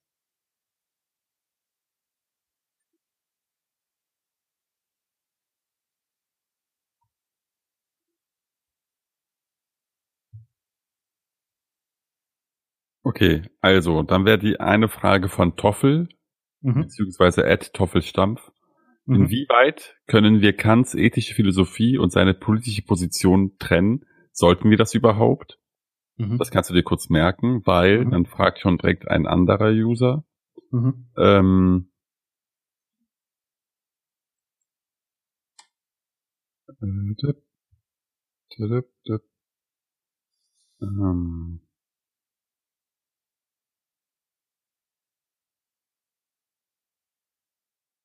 Hältst du, äh, dann fragt nämlich direkt Oliver Weber, mhm. hältst du Kants Rechtsphilosophie anschlussfähig für heutige Überlegungen, äh, Überlegungen zur politischen Philosophie? Mhm. Äh, erste Frage, äh, kann und sollte man nicht trennen. Ähm, aus zwei Gründen. Äh, sie entwickelt sich daraus. Also äh, in der Schrift zum ewigen Frieden zum Beispiel finden sich äh, gute Ideen, ja, ähm, zum Beispiel zu, der Weg zum Weltstaat und so weiter kann man jetzt drüber streiten, aber das sind, das sind legitime Ideen. Ähm, andererseits äh, hat Kant zum Teil politische Ansichten, äh, zum Beispiel seinen Rassismus und Antisemitismus. Andererseits hat Kant äh, zum Beispiel äh, ist sehr, sehr locker mit äh, der Todesstrafe und so weiter und so fort, die sich aber auch mit seiner Moralphilosophie rechtfertigen lassen. Also auch um sich bewusst zu machen, dass so genial seine Denkweise auch ist, so verurteilenswert viele seiner Ansichten, eben weil er das ganz formal macht. Und wenn man Form, Philosophie formal betreibt, das heißt eine Formel für moralisches Handeln, die wirklich, das ist eine großartige Idee, ja, aber Formalität führt immer dazu, dass man damit auch andere Haltungen, die man vorher nicht einnimmt, rechtfertigen kann. Kant ist ein hervorragender Rechtfertigungsphilosoph, macht man das mit der falschen Haltung, wird's gefährlich. Also sowohl im positiven Sinne sollte man nicht trennen, da sind schöne Verbindungen dabei, als auch um Aufmerksamkeit, auf das Thema zu lenken, dass er auch fragwürdige Ansichten auch für die damalige Zeit vertreten hat, nicht trennen. Ähm, und äh, an Oliver Weber, liebe Grüße, äh, ja, halte ich. Äh, seine Rechtsphilosophie ist ähm, in vielerlei Hinsicht nicht mehr anschlussfähig aber es gibt einige Paragraphen im äh, Buch Metaphysik der Sitten, die äh, für heute immer noch Aktualität genießen. Und es gibt einige Kant-Forscher, äh, Ottfried Höffe zum Beispiel, die sich intensiv mit seiner Rechtsphilosophie befassen. Ähm, vielen, auch vielen Jurastudentinnen wird ja der Name Hans Kelsen vielleicht was sagen. Ähm, der sein, seine Theorie, des, seine reine Rechtslehre auch mit Kant rechtfertigt. Äh, also halte ich für anschlussfähig. Okay, dann habe ich hier noch. Ich hoffe, das ist äh, befriedigend beantwortet für die User. Ihr könnt euch gerne melden, wenn das äh, nicht der Fall ist oder wenn es auch der Na Fall klar. ist.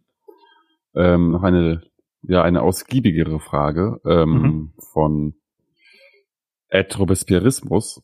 Ah, liebe Grüße. Ähm, und zwar lautet die Frage, warum legen Kantianer nicht den Kant zur Seite und lesen lieber Hegel? Mhm. Ähm, er zitiert Hans Heinz Holz, den du auch mhm. manchmal gerne anbringst, der gesagt ja. hat, alle Revisionisten sind Kantianer. Und dann zitiert er noch Alexander Herzen, mhm. äh, der Hegel zum Algebra der Revolution erklärt hat. Mhm. Ähm, er fügt weiter hinzu, vielleicht, äh, äh, er fügt hinzu, man kann ja ruhig Kant lesen, aber eigentlich kann man nach dem Hegel, Marx und Lenin passiert sind, ja kein Kantianer mehr sein, wenn mhm. man nicht an einigen Stellen blind, blind, das heißt im Endeffekt irrationale Flecken im Denken haben will. Mhm.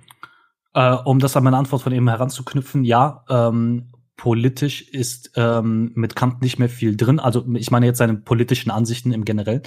Ähm, das stimmt.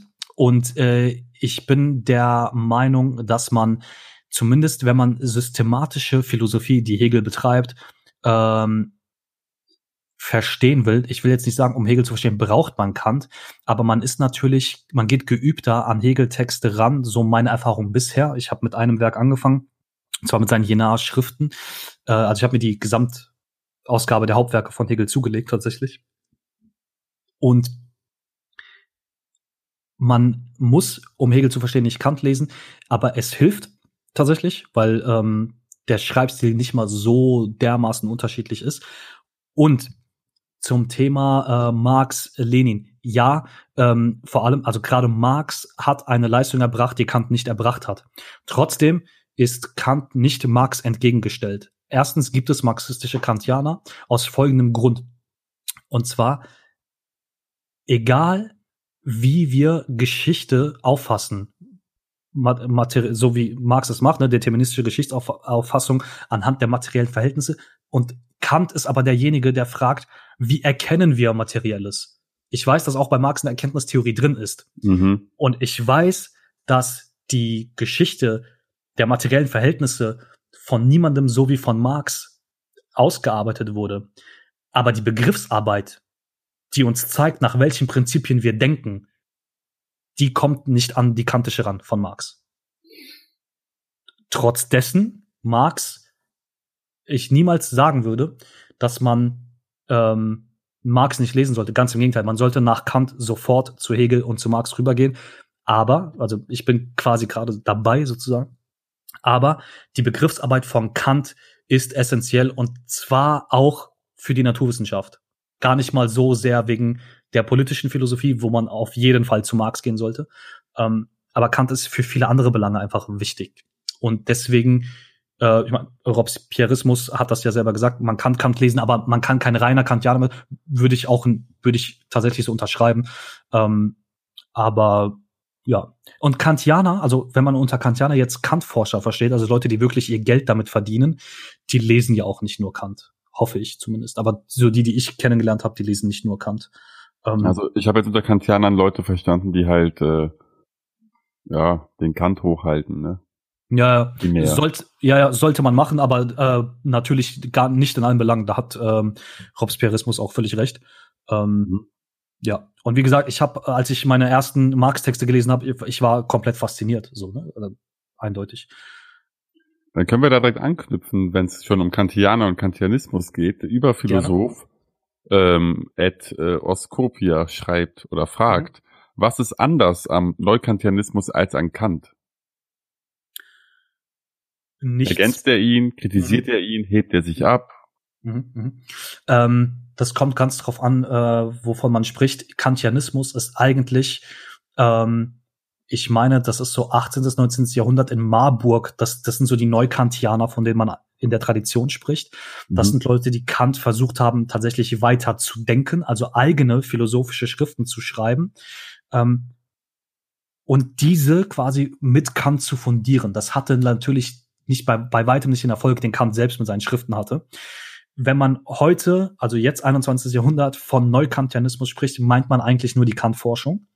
Und die Kant-Forschung versucht eben das Denken Kants für die aktuellen Fragen, das ist ja was äh, Vittorio Hössler immer kritisiert, dass es darum zu wenig geht, für die aktuellen Fragen zu plausibilisieren. Und da, äh, ich habe das schon erwähnt, Quantenphysik, das ist so ein Beispiel, wo man Kant und Hegel gut zusammenverwenden kann. Ähm, aber da spricht keiner von Neukantianismus. Also Neukantianismus ist eigentlich eine Tradition.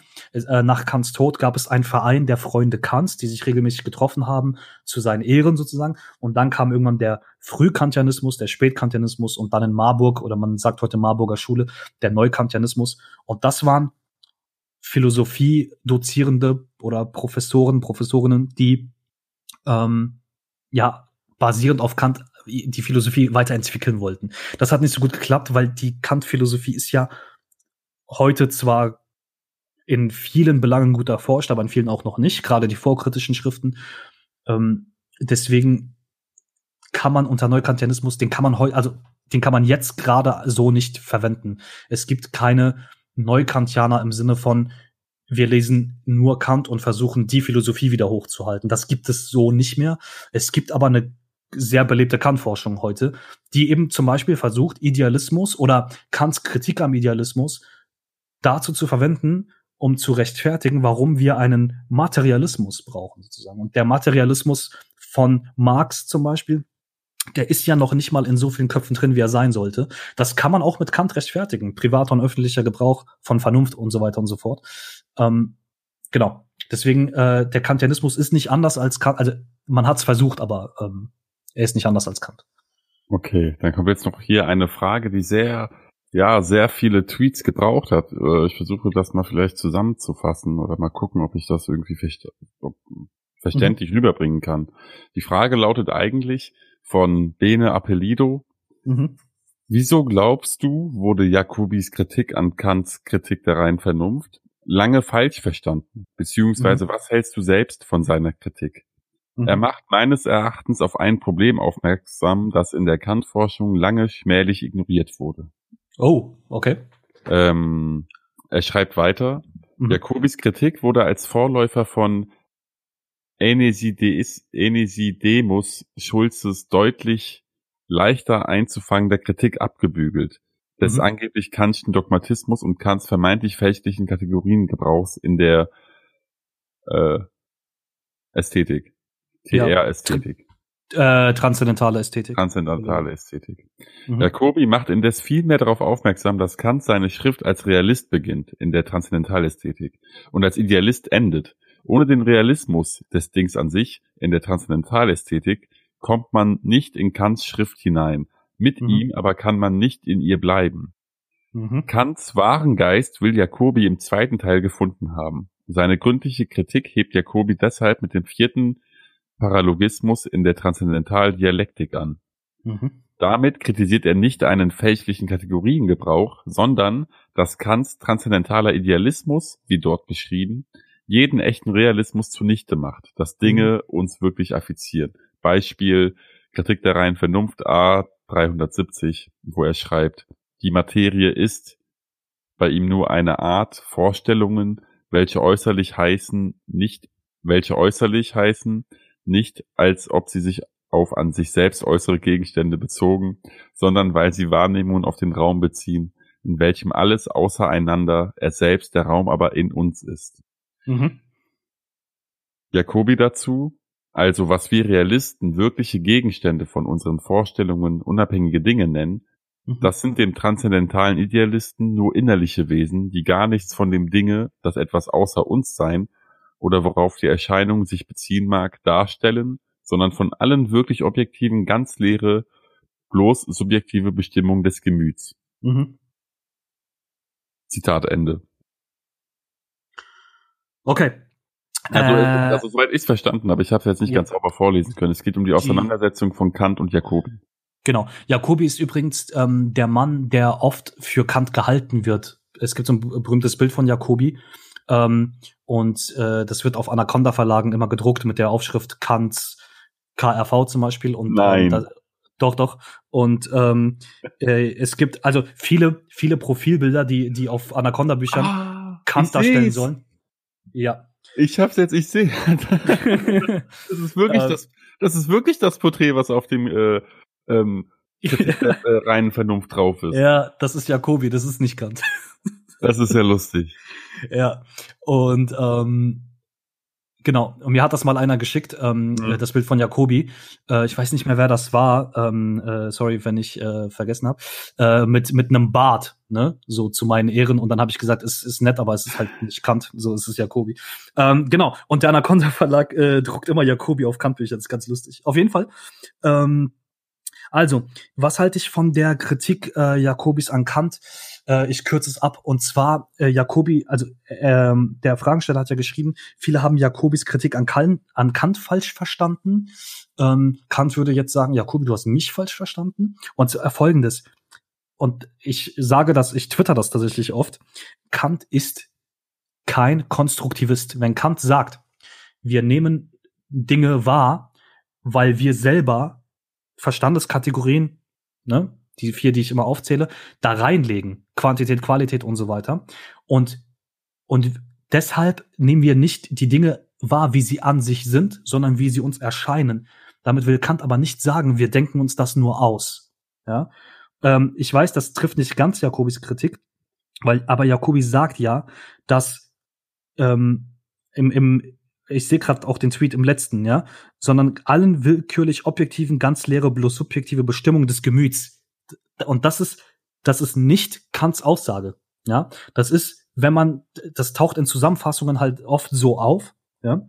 Ähm, aber das ist nicht Kants Aussage. Und Kants Aussage ist auch nicht, dass der Realist ist und als Idealist endet, sondern er sagt, wie erkennen wir das Reale? Mit idealistischen Prinzipien. Aber sie müssen auf das real Erfahrbare angewandt werden. Das ist Kants These. Ähm, und so kürze ich die, äh, die Antwort ab. Und zur Frage oder zur Aussage, ob Kants wahrer Geist im zweiten Teil, in der transzendentalen Dialektik gefunden wird, ähm, für, für Kant ist das, sind das zwei verschiedene Paar Schuhe. Die transzendentale Ästhetik, da geht es darum, wie nehmen wir wahr Raum und Zeit. Transzendentale Logik, wie erfassen wir raumzeitlich bedingte Dinge mit Quantität, Qualität, Relation, Modalität. Und in der transzendentalen Dialektik, und Dialektik verwendet er in diesem Sinne, dass es, dass die reine Vernunft nicht klarkommt mit Widersprüchen. Es gibt nämlich in der Dialekt, in der Dialektik gibt es verschiedene Verwendungsweisen des Begriffs und Kant meint in der transzendentalen Dialektik, dass es Dinge gibt, die widersprüchlich sind. Das bedeutet aber nicht, dass man diesen Dingen die Existenz irgendwie absprechen kann, wie das ein formaler Logiker tun würde. Ja? Also eine Verwendungsweise des Begriffs Dialektik ist ja, dass der Widerspruch einer Sache zur Sache selbst dazugehört, sozusagen. Ja? Also Dialektik hält formale Widersprüche aus, sozusagen. Und darum geht, und das ist eine andere, das ist eine andere ein anderes Thema sozusagen. Ja? Und das ist eines der Probleme, mit dem sich reine Vernunft eben rumschlagen muss. Fragen, die sie nicht abweisen kann, obwohl sie widersprüchlich sind. Und gerade wegen dieser Widersprüchlichkeit will die Vernunft das noch mehr wissen. Sozusagen. Aber, aber meinst du jetzt so wie der User auch, dass Jakobis Kritik falsch verstanden wurde? Nee, äh, ich also ich glaube, die Kritik von Jakobi wurde richtig verstanden und Jakobi versteht Kant falsch. Okay, das ist eine klare Antwort. Mag man mir vorwerfen, aber ähm, äh, ihr könnt gerne schreiben, äh, wenn ich ähm, da was übersehe. Okay, also ich habe zwar anfangs gesagt von dieser Session, dass wir nicht alle Fragen dran nehmen können, aber jetzt haben wir nur noch zwei über und ich will niemanden ausschließen. Ich würde die noch gerne dann machen wir das weiterführen. Ja. Ähm, Luis äh, Berger hat geschrieben, äh, Luis Berger at Iarotheologie Liebe Grüße. Äh, und ey, wenn ihr, wenn, wenn ihr das alle hört, macht euch nicht lustig über meine Aussprache. Es ist macht, schwierig. Macht keiner, macht keiner. Und wenn ihr das macht, bitte sehr, mir geht's auch so gut. Also, ähm, weiter geht's. Er hat äh, gefragt, äh, wie steht es eigentlich um die Träume eines Geistersehers? Mhm. Ähm, das ist ein Zitat aus 1766. Das ist äh, eine Schrift aus 1766, ja. Genau. Äh, welchen Platz haben Sie in Kants Werk und welcher Beziehung stehen Sie zum Projekt der Kritiken? Mhm. Wie alle vorkritischen Schriften, alles was vor 1781 rauskam, Ähm, da hat die, die meisten Schriften, die vor 1781 rauskamen, hat Kant auf Latein verfasst, Fun Fact. Ähm, auch wenn er Deutsch schreibt, denkt er, denkt er lateinisch so ein bisschen. Und die ähm, Schrift ähm, in den Träumen eines Geistesjahrs und im, also ja, äh, das ist eine metaphysische Schrift sozusagen. Was Kant dort macht, ich vermute mal, äh, dass ähm, Herr Berger deshalb die Frage stellt, was Kant dort macht, ist eine Abhandlung, also er hat, das ist eine Abhandlung über den Begriff des Raumes zum Teil. Und ähm, und inwiefern sich die Geometrie zum Raum verhält sozusagen. Ne? Also nicht die Geometrie zum Raum verhält, sondern inwiefern die Geometrie quasi den Raumbegriff bildet sozusagen. Und Warte, vielleicht bist du gerade bei einer anderen Frage gelandet. Ne, also ich habe, also ich weiß, welche Schrift er meint. Ähm, okay. Wenn wir noch eine Frage zur Geometrie haben, knüpft die vielleicht da an, aber ah, okay, Entschuldigung. Dem, ähm, kein Problem. Ähm, und zwar geht es, äh, welche, die Frage ist ja, welche Rolle spielt diese Schrift für die, für das Projekt der Kritiken? Ähm, das ist bei Kant immer, äh, das hat immer zwei Möglichkeiten. Die eine ist, es wird in die Kritik mit aufgenommen. Das heißt, die wesentliche Idee, was der Raum sein mag, steckt in der KRV drin, wie es in dieser Schrift von 1766 ist. Aber was neu ist, ab der Kritik der reinen Vernunft, das Kant mit seiner Meta, mit seiner reinen Metaphysik bricht. Kant versucht 1766 noch, den Raum als reiner, als reinen Begriff im Sinne einer Metaphysik zu verstehen. Ja, als Bewusstsein des Raumbegriffs sozusagen. Und das deckt sich ungefähr mit der Definition des Raums von Christian Wolff, mit der Wechselwir Wechselwirkung von Substanzen überhaupt. Was zu der Zeit noch nicht unterschieden wird, ist eben Begriff, ne, der aus der Metaphysik stammt, also ein überlegter Begriff und der und der Gegenstand der Erfahrung selbst, den man wahrnehmen kann, sozusagen. Das ist, das ist da noch ein und dasselbe, sozusagen. Ja. Das heißt, was Kant noch untersucht, ist der direkte Einfluss von Seele auf Leib sozusagen. Ja. Ähm, er hat zum Beispiel 20 Jahre vorher, 1746, fand er das, fand er das noch, ähm, ja, ne, einen genialen Schachzug, das so zu machen, also alles aus der Metaphysik heraus zu erklären. Und 1766 versucht er eben, dass es nicht ein und dasselbe ist, aber er versucht es aus der Metaphysik herzuleiten, den Raumbegriff. Und in der Kritik der reinen Vernunft ab 1781 sagt er, okay, es gibt Raum, ja, es gibt einen äußerlichen Raum, aber ich denke auch räumlich. Das sind verschiedene, das sind verschiedene Dinge. Ich kann räumlich denken und in einem Raum sein, sozusagen. Das ist immer der Fall. Und die Prinzipien sind ein und dieselben. Aber der Raum selbst ist nicht mehr einfach nur metaphysisch erdacht oder so. Den gibt es, aber ich denke auch darüber so nach. Ne? Das ist so die, und so sind, so ist das mit allen vorkritischen Schriften. Die werden zwar in den drei Kritiken aufgegriffen, aber sie werden eigentlich ad acta gelegt sozusagen, weil es immer um die Rechtfertigung von äußerlich Wahrnehmbaren geht. Genau. Okay. Im Prinzip versucht er eine, eine Widerlegung von Christian Wolff seit 1766, 1766 so ganz platt ausgedrückt. Okay. Ich bin aber auch kein, ähm, ich bin aber auch kein Experte für die vorkritischen Schriften. Ich habe jede einmal äh, gelesen, ähm, aber nicht in der, äh, nicht so intensiv damit befasst wie jetzt ab 1781. Das muss man dazu sagen. Dann können wir da direkt anknüpfen äh, mhm. an die letzte Frage von Stefan at Azatehut. Mhm. Ähm, er fragt, ist die reine Anschauungsform des Raumes durch die nicht-euklidische Geometrie oder mhm. andere Geometrien, die widerspruchsfrei denkbar sind, widerlegt? wie zum Beispiel Riemann, Helmholtz oder Gauss behaupten. Mhm.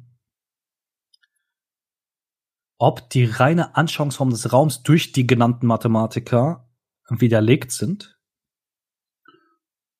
Ja, also du hast noch einen Nebensatz vergessen. Also die reine Anschauungsform des Raumes durch die nicht-euklidische Geometrie. Mhm. Oder, oder andere Geometrien, die widerspruchsfrei denkbar sind. Mhm. Äh, ähm, da muss ich, da muss ich zurückfragen und ähm, ich bitte dann darum, mir zu schreiben, wenn das nicht ausreichend beantwortet wird.